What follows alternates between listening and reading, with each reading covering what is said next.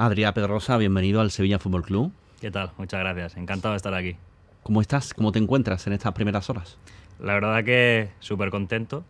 Eh, me acostumbrándome un poco al calor de aquí, que es un poquito diferente a Barcelona, pero súper feliz, con muchísimas ganas. Estoy recibiendo el apoyo, sobre todo por redes sociales de la gente, el cariño y la verdad que más feliz no puedo estar ahora mismo. Paso importante para ti, eh, lo deportivo, lo personal, eh, han sido nueve años en el español, un paso muy importante, ¿no? Pues sí, ha sido una decisión difícil, pero que tenía que hacerla si yo creo, si tenía que seguir creciendo como futbolista. Entonces, para mí es un, es un paso muy importante en mi carrera, ya no solo por lo que significa este club tan grandioso que es, sino porque este año hay una competición muy importante que es la Champions, una cosa a la cual desde pequeño todo el mundo quiere llegar hasta ahí, así que vengo con, con una ilusión máxima por uh, poder aceptar este reto. Eh, hablas de crecer, llegas con, con ganas, con hambre, ¿no? Sí, porque sí que es verdad que mi último año en el, mi anterior club en español fue un poquito complicado, entonces lo que tengo son ganas de, de comerme el césped, de, de, salir a correr, de poder dar todo lo que tengo, que este último año no lo he podido hacer. Eh, Adrián, ¿cómo recuerdas un poco lo que ha sido la llamada, el interés del Sevilla? Eh, en ese momento que piensas, ¿cómo, ¿cómo ha sido todo? La verdad que, mira, si te digo, si te soy sincero, fue justo el, el 6 de enero de Reyes, cuando mi representante me llamó y nada, yo pensaba que iba a ser una llamada normal. Y al final fue que, que el Sevilla estaba muy interesado en mí y claro, yo fue decirle vale, me intenté hacer un poquito como que vale, que no pasaba nada y cuando colgué pegué un grito yo solo en el coche que estaba conduciendo en plan de, bueno, por fin ha salido, ha salido esa suerte que tenía, que quería conseguir y nada, que un club tan grande como el Sevilla te, te quiera, la verdad que en ese momento te entraron los nervios de decir, uff, esto ya es un paso muy grande. Bonito Día de Reyes, ¿no? Muy bonito, la verdad. Da igual lo que me regalaran, que ya estábamos contentos.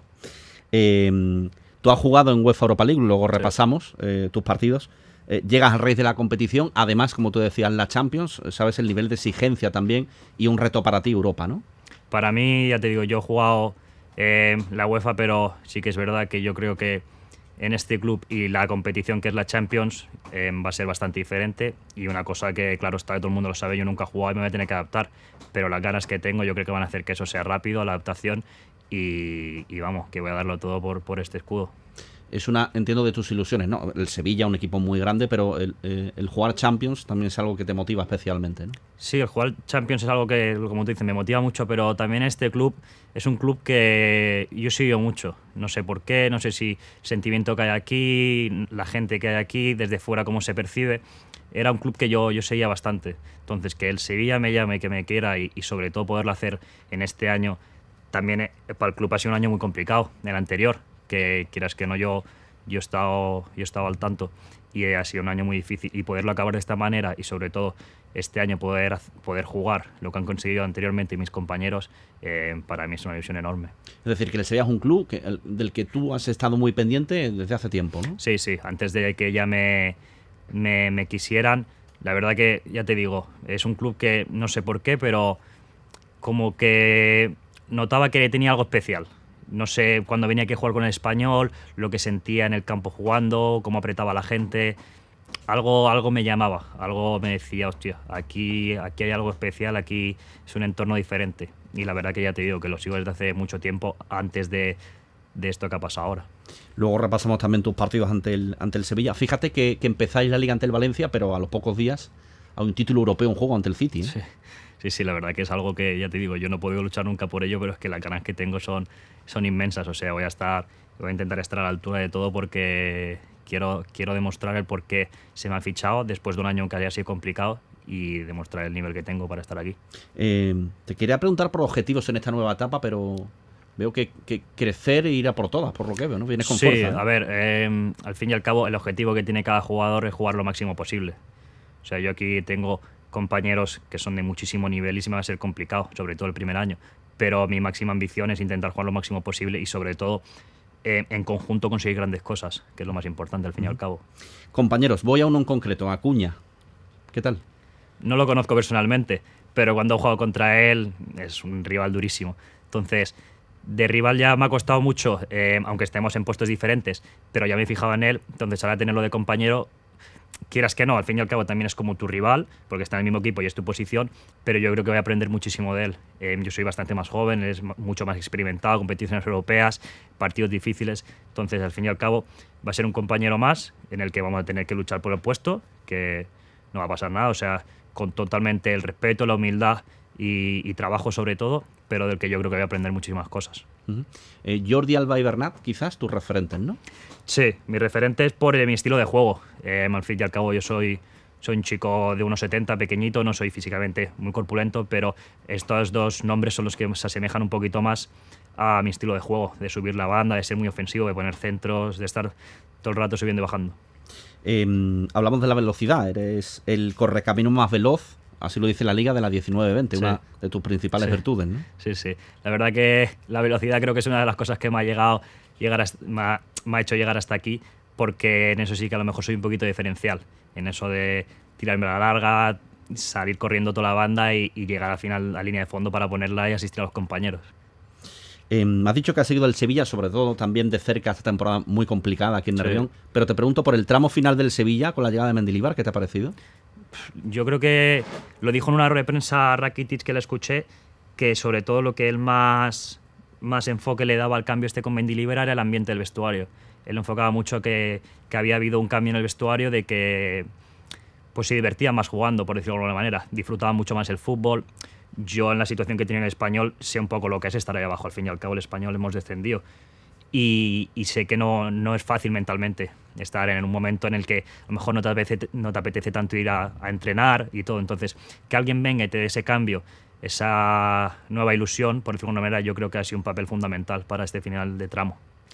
En esa situación de la que hablas, del español, el Sevilla en buena parte de la temporada, es difícil ver el rendimiento real de un jugador porque falta confianza. Sí, o sea, en estas situaciones, la verdad que es complicado por lo que te digo, porque mentalmente el ver que tu trabajo no está reflejado en el campo te va mermando, ya te digo, mentalmente, pero es que también físicamente dices, a lo mejor no estoy tan bien como pensaba, pero es todo mental, ¿sabes? Entonces son situaciones muy complicadas y que, pues, por desgracia a mí me ha, tocado vivir dos veces. Yo he tenido dos descensos con el español y sí que es verdad que el primero, para mí, que aún era más joven, fue más complicado. O sea, el descender la primera vez me hizo crecer mucho como jugador y como persona, te hace madurar muchísimo una situación así.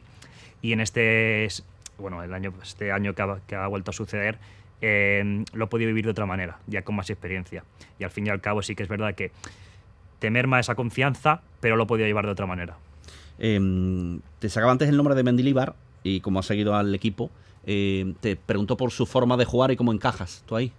Yo creo que encajo bien porque al fin y al cabo lo que busca Mendilibar y por lo que sé de anteriores jugadores que la ha tenido, por ejemplo, te puedo decir el, nombre de Uxposito, que juega con él en el Eibar, em, yo creo que encajo básicamente porque él lo que quiere es profundidad por bandas y poner el balón dentro. Además tenemos unos rematadores en Siri que salta más que el techo. Entonces, simplemente es salir y darle oportunidades a la que los compañeros metan gol. Entonces yo creo que puedo encajar bien para eso, para irme por banda y poner centros de donde sea y sobre todo buenos centros para que ellos los puedan rematar. Eh, te has enfrentado en tres ocasiones en Liga al, Sevilla, una en, Barcelona y dos en el Sánchez Pijuán.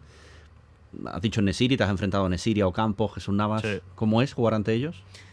Pues mira, si te digo la verdad, eh, la vez que más complicado me resultó fue un partido aquí en el, en el Sánchez Pijuán que tenían la banda primero Campos y Jesús Navas y ahí decía, uff, me vienen por todos lados.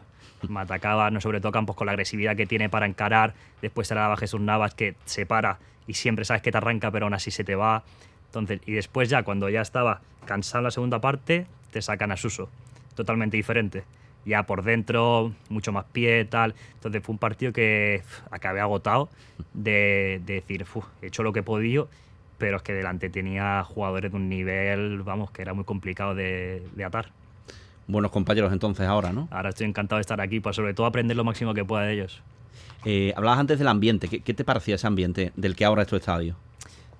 Es que ya te digo, yo cuando salía al campo con el español, el, himno a capela era algo diferente. O sea, no sé por qué, pero yo salía con el español y decía, hostia, aquí se respira algo, la gente aprieta de una manera espectacular. Y este año, sobre todo, que conseguimos remontar el partido, em, hubo un momento que la afición fue el que levantó el equipo. Hubo un momento que desde fuera decías, tío, están apretando aquí y el Sevilla se le veía que no estaban bien. Fallaban pases, fallaban controles y decía, hostia, pues mira, de cara al español lo tenemos bastante bien. Y de repente desde fuera eso se empezó a, a hinchar, a hinchar, a hinchar, la gente apoyando.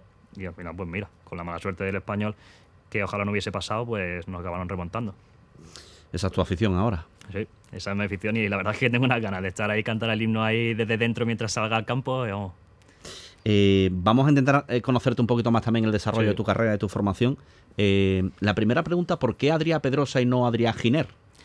Pues mira, esto viene de mucho antes del fútbol. Esto es porque mi tío, así como por decirlo de alguna manera, mi padre futbolístico. ha sido siempre el que me empezó en el fútbol en el Castelldefels en mi pueblo y siempre era el sobrino de Pedrosa. El sobrino de Pedrosa, porque lo conocen por Pedrosa, siempre era el sobrino de Pedrosa, el sobrino de Pedrosa. Y al final cambié de equipo al Gabá, donde él también me ayudó a llegar ahí, y siempre lo mismo, el sobrino de Pedrosa y tal. Y se me acabó quedando Pedrosa para siempre. Ya ni, no era ni Adrián, ni Adri, ni Adrián, era Pedrosa. Y llega el español y siguió siendo así. En el español ya cambió de Pedrosa a Pedro, para acortarlo en el campo y que sonase y aparecía la gente que me llamaba Pedro.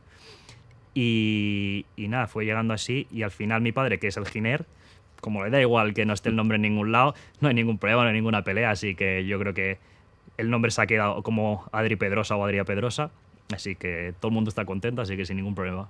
Eh, ¿Tu tío es el que hace que empieces a jugar con equipos a los tres años? Sí, tres años y medio, por ahí, sí, sí, sí. Ahí yo era un canijo. Pero mira, empecé... Que todo empezó porque mi tío se dio cuenta, porque esto me lo explica él, me dice que chutaba el balón muy fuerte para la que tenía.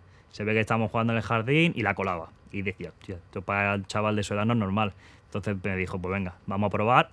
Me metió ahí en el Castel de Fels y a partir de ahí es que llevo desde los tres años jugando al fútbol. No he parado. Te lo explica él porque tú ni lo recuerdas. Yo no me acuerdo de nada.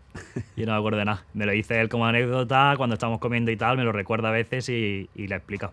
Sí, sí. Podrías haber llegado antes a la cantera del español, pero llegas un poco tarde, ¿no? Eh, cuando yo era a Levin en el Castel de Fels, voy a hacer las pruebas al español. Y el chico que está responsable en el español me dice que el equipo está lleno, pero que le había gustado. Entonces que me fuera a otro equipo con las categorías un poquito más altas para competir contra ellos. Entonces me voy al Gabá, que tenía las competiciones, yo creo que aquí se llama igual, División de Honor y todo esto, que son las máximas categorías. Y después de cinco años en el Gabá, en KDTA, doy el paso de juvenil B y me ficha al español. Cinco años, ¿eh? Cinco años. Yo ahí ya no pensaba, yo ahí pensaba ya, bueno, aquí ya se ha acabado, ya pasa el tiempo, ya no pasa nada y al final, mira, en un año en División de Honor que hacemos una buena campaña y juego bastante bien, yo sin saberlo porque mi familia siempre me ha querido ocultar todo mucho para no tener ninguna presión en nada. O sea, a mí el español se ve que desde hace meses me seguía cuando estaba en el GABA, pero mi familia lo dejaba pasar para que yo siguiese jugando sin ninguna presión y tal. Y a final de temporada, cuando acabó, fue que ya, solo había que firmar, ya estaba todo hecho. En el GABA y el Cáceres de Fels, eh, ¿de qué jugabas? ¿Qué recuerdas? De ¿Cómo era yo, el Pedrosa Yo siempre he jugado de extremo. De extremo, he ido bajando cada vez que me hacía más grande, bajé después a interior y después a lateral. Y me acabé, me acabé en lateral, pero yo siempre he sido extremo. Y tu llegada al español, ¿cómo la recuerdas? Eh, he leído en varias entrevistas que siempre cuentas que muy nervioso. ¿Por qué? Sí, porque siempre lo diré. Yo cuando jugaba en el Gabá, jugabas contra el español y eran muy, muy superiores a ti. Siempre Barça, Español, estos equipos grandes de canteras eran muy superiores. O sea, tu objetivo era que no te metieran muchos goles. Era muy complicado ganarle a estos equipos. Entonces yo llego al español y pienso, si a mí me han pasado estos años como aviones, yo no sé si tengo el nivel para estar aquí. Entonces, hasta que no estoy ahí, como todo, te adaptas, tienes un tiempo para, pues para eso, para adaptarte, para ver que sí que puedes estar ahí. Al principio yo estaba muy nervioso, en los entrenos, en los partidos, pero poco a poco me adapté al nivel de el primer año ya llegar a la selección sub-17.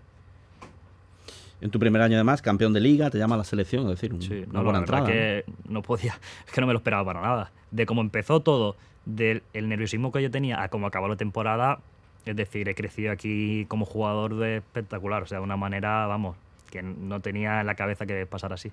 Yo te pregunto, si eso no te lo esperabas, si en esos cinco años de espera no tenías claro si te iba a llamar al español, y además eh, creo que una de tus pasiones es el motor y habías hecho un grado ¿no? de, de, mecánico, ¿te planteaste seriamente no ser futbolista?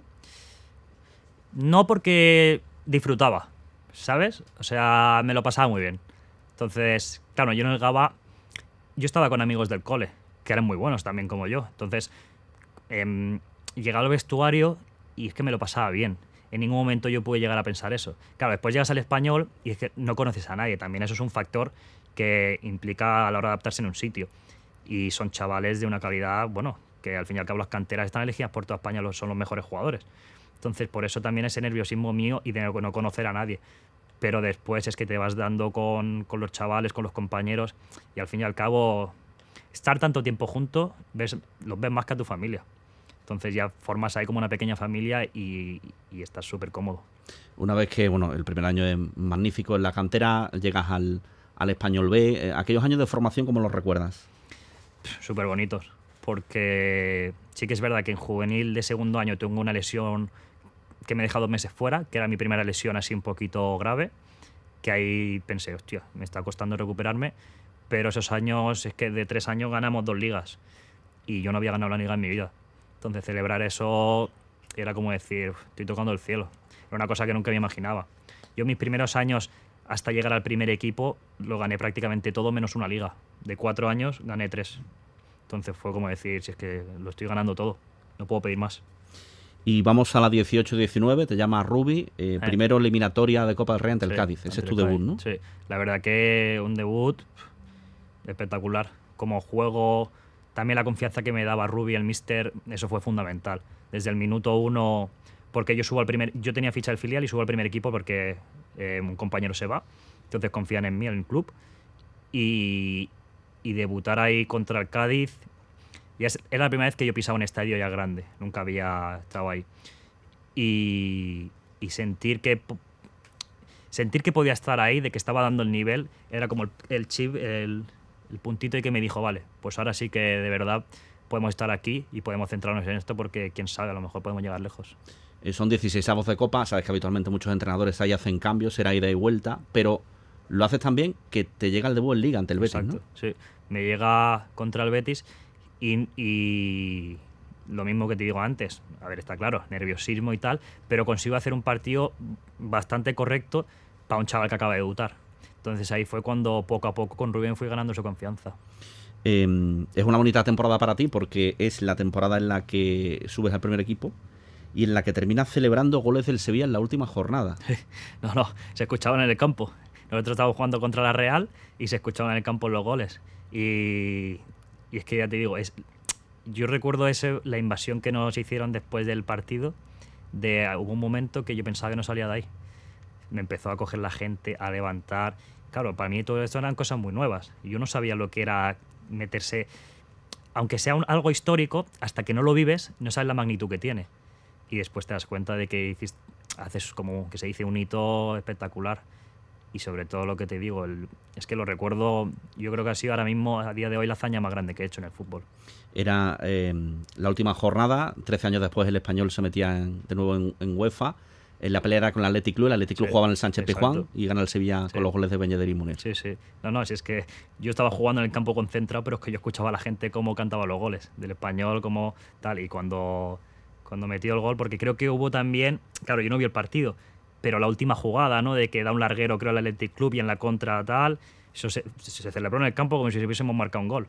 Y ahí ya cuando pitaron ya fue todo, vamos, ya felicidad, celebrarlo, porque había mucho trabajo detrás. Es un poco un máster, ¿no? Te ocurren cosas muy rápidas en la llegada a la élite. Ese, ¿no? ese, es el tema, que yo llego a la élite con todo positivo y el año siguiente es cuando te pegas el batacazo. Y por eso fue un año de mucha madurez, de, de mejorar tanto como futbolista como persona y de, de madurar mucho. Claro, la, siguiente temporada es el, momento desagradable del descenso, pero también el momento en el que juegas ocho partidos en Europa y marcas dos goles. Sí. Sí, la, verdad que tuvimos tres partidos, bueno, seis partidos en total, tres fases de previa y después la fase de grupos que la verdad que muy bien. O sea, nosotros, claro, yo no sabía que era competir en Europa, pero es que lo estábamos haciendo muy bien. Hasta el problema que llegó los Wolf, Wolf sí, los Wolf, y el partido ahí se nos fue todo. 4-0 allí en su casa y ahí es cuando dices, complicado, ya se te acaba un poquito. Aún así conseguimos ganarles en casa, pero ya la diferencia era muy grande.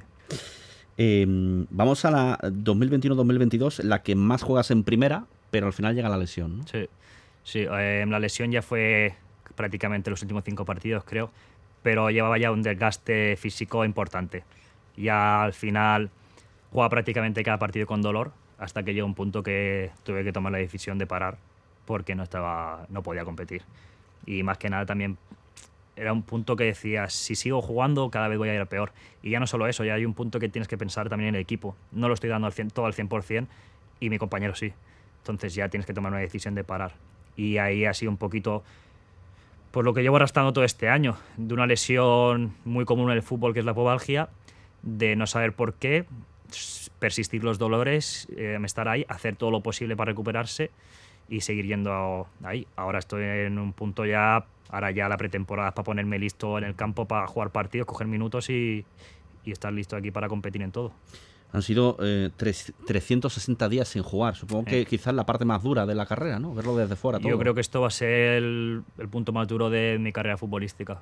Porque ya te digo, era una lesión de ir a especialistas y no acabarte de decir qué te pasa exactamente. Tener un dolor y decirte sí, puede ser esto, puede ser lo otro, pero nunca saber exactamente por qué.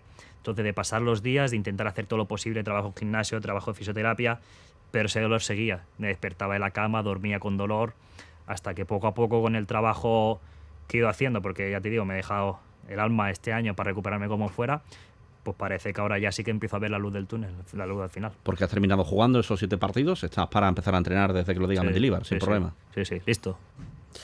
Eh, te quería preguntar un poco por el ámbito digital también del, del fútbol. Eh, las redes sociales eh, te acercan un poco al aficionado, pero es verdad que has tenido un punto muy joven en el que un poco te machacan las redes. Sí. Entiendo que eso también te ha hecho madurar, ¿no? Yo, al principio es lo que te digo, yo subo al primer equipo del español y todo es bonito. Entonces, todos los mensajes que me llegan a mí de redes sociales son qué bueno eres, lo típico. Y cuando el año siguiente, en el descenso, es cuando de verdad te das cuenta de, uy, esto es peligroso. Y ahí yo necesité un poquito de ayuda externa para saber cómo llevar estas cosas. Para, porque yo y muchos jugadores lo que hacía era acabar el partido y me metía a ver qué decían de mí. Y una cosa que no puedes hacer porque al fin y al cabo tú solo te centras en lo malo. Aunque haya mil mensajes positivos y 20 negativos, vas a mirar los 20. Y es una cosa que necesité un poquito de ayuda psicológica, pues como hay que hacerlo en todo para madurar mentalmente, para poder llevar est- esto bien. Y ahora a día de hoy estoy muy tranquilo. Al fin y al cabo, a día de hoy, yo sé el trabajo que estoy dando, todo lo pongo encima de la mesa, eh, me dejo el alma en mi profesión, entonces no puedo, no puedo estar pendiente de esas cosas. Pero ¿te gusta moverte por Twitter, Instagram o no? A ver, subo. Twitter lo tengo, pero no lo uso. Lo, me, lo, me lo hicieron hacer, pero no tengo ni la aplicación. Twitter, ahora yo a día de hoy considero que es demasiado tóxico como para estar ahí. Y ya te digo, por un simple hecho de que al fin y al cabo solo leo lo negativo. Entonces, Twitter me lo, lo tengo la cuenta por cual- cualquier cosa, pero no tengo la aplicación. Instagram voy subiendo cositas de vez en cuando, porque al fin y al cabo hay que darle un feedback al aficionado y tal. Pero no, yo no soy de los que están día a día subiendo cosas. Em, soy un poquito privado en esas cosas. Perfecto. Eh, si eres mucho de videojuegos, Sí. ahora la liga se llama EA Sport. Sí. eh, ¿Tu carta del FIFA cómo es? ¿Te eliges tú a ti mismo cuando juegas o no? Eh, mira, tengo que decirte que al FIFA jugaba mucho más antes. Ahora ya no juego tanto. Pero sí, siempre. La carta, pero básicamente para verte en el juego. Porque es algo que de pequeño dices, hostia, ojalá poder estar aquí y ya en un punto. Pero sí que es verdad que es como toca, te acostumbras. Juegas 4 o 5 partidos contigo. Al fin y al cabo ves que tampoco eres muy bueno en el juego. Y dices, bueno, voy a poner a otro que tenga mejores estadísticas. Oye, te pregunto, ¿por qué el número que te gustaría llevar es el 13? Porque primero que yo soy del 13 de mayo y segundo que todo el mundo habla del 13 como un número malo, como un número de la mala suerte y tal. Y yo gracias a Dios de momento las cosas no me han ido mal y siempre ha sido con el 13 por delante en todo. Así que yo, si ojalá si se pudiera llevar el 13, yo me gustaría llevarlo. Que, que no se puede, lo no, sabemos. aquí no se puede. Bueno, veo que no eres mucho de la mala suerte, así que lo que te deseamos es eh, muy buena suerte y bienvenido a tu nueva casa, que sea muy feliz. ¿eh? Muchísimas gracias.